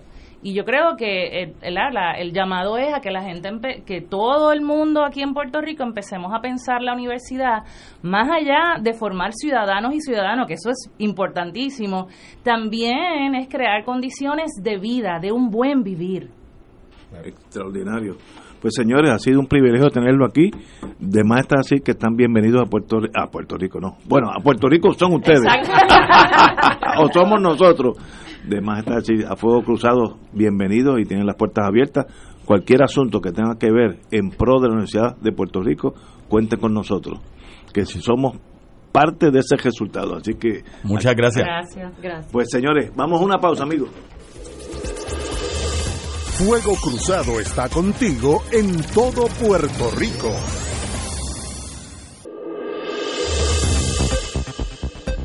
Y ahora continúa Fuego Cruzado.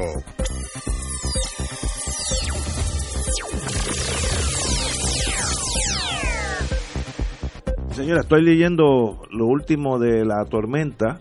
Dice, espérate, que ya Florida está respirando más suave, pero que se prevé que a medida que avance hacia Georgia y las Carolinas, eh, pues esos estados van a estar más en peligro. Pero ya Florida pasó el más rato que iba, que potencialmente podía pasar. Eh, ya mejoraron, cito, de NOAA, mejoran las condiciones en Florida, pero empeoran para Georgia y las Carolinas. Así que por ahí es que ya está subiendo, ya pasó eh, eh, Jacksonville y ya está entrando en territorio de Georgia, South Carolina, etcétera, etcétera. Cuidado con esa muchacha porque aún con vientos de 120, e- eso es una tormenta. eh, ¿Cuál es la muchacha? Sí, este, Dorian. No, eso es unisex. Este, eh, unisex, ok. Sí. pues, eh, no, me dijeron que era un nombre más bien de hombre. Pero a mí me suena No dicen que es de hombre. Bueno, pero a mí me suena el origen- Recuerde, yo soy, yo empecé con películas blanco y negro, con Humphrey Bogart. Sí, no, muchacho, y tú estás... pero es una palabra griega que Sí, Dorian. significa origen. Sí, origen. Ah, pues. Oye, y para que te vayas para tu casa Tranquilo. tranquilo y feliz. No, mañana te- él está no, agitado. no, m- Mira, no le digas eso, porque yo sé, yo yo solo pregunté que qué día era mañana. Pues jueves. Jueves. Yo no sé. tú estás en estrés, tú no puedes seguir así. Tú no puedes seguir así. Dios quiera que mañana tú te liberes de esa tara que, Va a que, que- alguien que venga al programa. Mañana. Sí. Yo tengo, mira, yo tengo plan B, plan C. Yo estoy listo. Yo, yo, porque yo sé, yo sé, mira, yo estoy como velando a Dorian. Eso es velian- velando a Dorian todas las noches a ver si. Pero viene, viene ya, bendito. De todo tiene su final, decía aquel. Eh, para que te vayas menos estrésico. El presidente Trump desvió fondos dirigidos a Puerto Rico para iniciar la construcción del muro entre México y los Estados Unidos. De acuerdo a Noticel, Trump anunció el desvío específicamente de otros 3.600 millones de dólares del presupuesto del Pentágono para la construcción de 280 kilómetros del muro fronterizo con México. Estos fondos, inicialmente aprobados por el Congreso para la construcción de 120 proyectos militares del Pentágono, incluyen, Ignacio, 402 millones de dólares que habían sido asignados para la Guardia Costanera de Puerto Rico. ¿De Puerto Rico? Sí, una de tus alma mater. No, no, sí, de- no de- debe ser Guardia Costanera de Estados Unidos. porque 400 Claro. millones en Puerto Rico no. No, no, ser. se- Pero tiene que tener, pues tiene que tener algo para la de aquí. No, no, aquí cae, aquí, Sí. eh, sí, eh, por lo menos tal vez se- nos quedemos sin balas. Pero no tenemos. El hombre los desvió para. Sí, para la muralla. Ignacio, puede que entonces la flota de Vieques y Culebra Sí. esté mejor que el Eh, Coast Guard. puede, puede- puede ser que la única flota sea las la, la lanchas que no sirven. Exacto. Eh, este señor está loco con esa obsesión de detener los latinos en la frontera y, y no sabe ni de geografía. Ahí dice cuántos kilómetros, do- doscientos y pico de kilómetros. Esa frontera es de 1200 millas. 1200 millas. Así que tú vas a hacer una frontera para menos del 7% de, de la longitud de, de esa frontera. Un- una locura, pero como él vive de su fantasía y de su locura. Bueno, pero ese, Eh. pero ese es el presidente de tu país. de nuestro país. porque Sí. Es América the Beautiful. From sea to shining sea. Pero, Pero, quitó los chavos a la guardia costanera. bueno, a dárselo al muro. no es tan beautiful. Le voy a dar un demérito. Oye, tú sabes que me envían aquí, me envían aquí los nombres de los de los huracanes. Y son, tú sabes que se alternan un nombre de, de mujer. hombre y un mujer, hombre y mujer. Son Andrea, Barry, Andrea de mujer, Barry de hombre, Chantal de mujer y Dorian de, de hombre. Ok. Erin, Erin, sí. Fernand, Gabriel, Humberto, Imelda, Jerry, Karen, Lorenzo, Melissa, ¿y sabe cuál está? Néstor. Ah, chacho. Si viene ese, estamos liquidados. Si viene ese- Olga, Pablo, Rebeca, Sebastián, Tanya, Van y Wendy. Son todos para el mes de septiembre. No, Sí, sí, todo eso- viene- todo eso esos son la lista de los nombres de los huracanes del Atlántico. Oye, yo estoy velando a África en el, en el Weather Channel y hasta ahora estamos bien porque como toman una semana llegar aquí, eh, si uno ve que no hay nada, pues por lo menos tenemos una semana libre. Eh, así que todavía estamos... ¿Cómo es? Para una tormenta llegar a Puerto Rico toma por lo menos una semana de tránsito. Ah, sí. Así que si no están saliendo, quiere decir que tenemos por lo menos una semana Pero hay libre. dos. ¿Ah? Hay sí, dos. hay dos chiquitinas, este, pero pero que no no representan peligro inmediato. Eh, la- las problemas, las que son salen del África bajito eh, y cruzan por la isla Cabo Verde, etcétera, esas son peligrosas para nosotros. Pero un día a la vez, eh, roguemos, porque yo no quiero estar sin electricidad tres o cuatro meses de nuevo. Y nosotros estamos a ley de un viento de 60 millas y nos quedamos sin No, no, electricidad. más en estos días. Y si pasa ese Tú Dorian, necesitas, tú necesitas. No, no, sí, una linterna. Por lo menos una linterna. Por lo menos un quinqué. tú necesitas. Luz no, porque luz tú tienes. Energía eléctrica. Mira, muchachos, deja eso. Deja- ¿Tú no, te no, imaginas pasar esa. No, no, no. Pasar esas vicisitudes. Bueno, a, lo- a los presos federales, A no. lo oscuro. todos fueron transferidos a Estados Unidos, todos, no quedó nadie aquí. ¿Por qué mencionan los presos federales? Fíjate, tú ves, es que lo tienes, mira, lo tienes ahí en la punta de la lengua. Está muy tenso. Yo lo único que he dicho es que la vici- esa vicisitud, tú no la puedes pasar a lo oscuro y tú sales a hablar de los presos, los presos federales. Oiga eso, No puedes seguir yo así, yo no sé nada de bendito. Yo no sé nada, nada de eso. Oye, Eso te tiene El subconsciente. El subconsciente lo traiciona. eh, espérate, nos quedan tres minutos. Vamos Mira, a la- me escribe aquí una la amiga meteoróloga amateur que dice que hay cinco en ruta. No, ¿ves? Oye, hoy no ha sido un buen día para mí. Tú mira, entre los chavos de la Guardia Costanera. Sí, sí. Bueno, eh, 1609, yo todavía no, no, no había nacido. El navegante Henry Hudson fue el primer europeo de llegar a la isla de Manhattan. Eh, interesante eso. Y por eso se llama el Hudson River. Ah, Ya, ya la pegué. Eh, 1781, Los Ángeles es colonizado por 44 españoles eh, y, y llegaron a la bahía de las Fumas, que se llama Bay of Smokes, eh, en Los Ángeles. Desde 1781 ya están los muchachos allí. Y en 1862, el general Lee, sureño, invadió el norte de los Estados Unidos eh, con una... No le fue bien en ese Oye, en pero esa él se hizo sentir tan... tan eh, tenía la desventaja que tenía, era un país, el sur era más bien agrícola y el norte era un país industrial que pues producían más cañones, más, más, más de todo, ¿no? Pero hicieron, los sureños para lo que tenían, hicieron un buen, y le dieron una, una que otra pela a los norteños. Eh, Oye, antes de irme, Su- déjame agradecer la, los espíritus sensatos que prevalecieron en Río Grande. Me escribe el amigo Manuel Natal, que está por allá eh, presidiendo el conversatorio de Victoria Ciudadana y se está celebrando como debió ser desde un inicio en la plaza pública Muy de Río bien, Grande. y en paz, hay tiempo para todo el mundo puede vivir en paz. Yo no sé por qué esta gente vive en unos on the edge. Señores, mañana Acuérdese, es jueves. mañana es jueves. Mañana es jueves y estaremos aquí. Temprano hoy, que mañana no hay juego. Este, Por lo menos de baloncesto. Estaremos aquí a las 17 horas. Usted va a estar aquí mañana. Yo siempre estoy aquí. si no estoy aquí por fuerza mayor, de eso sabe el secretario de Justicia, no, yo no. Compañero, Richard, gracias por estar aquí. ¿Cómo no? Siempre altas órdenes. Señores, hasta mañana.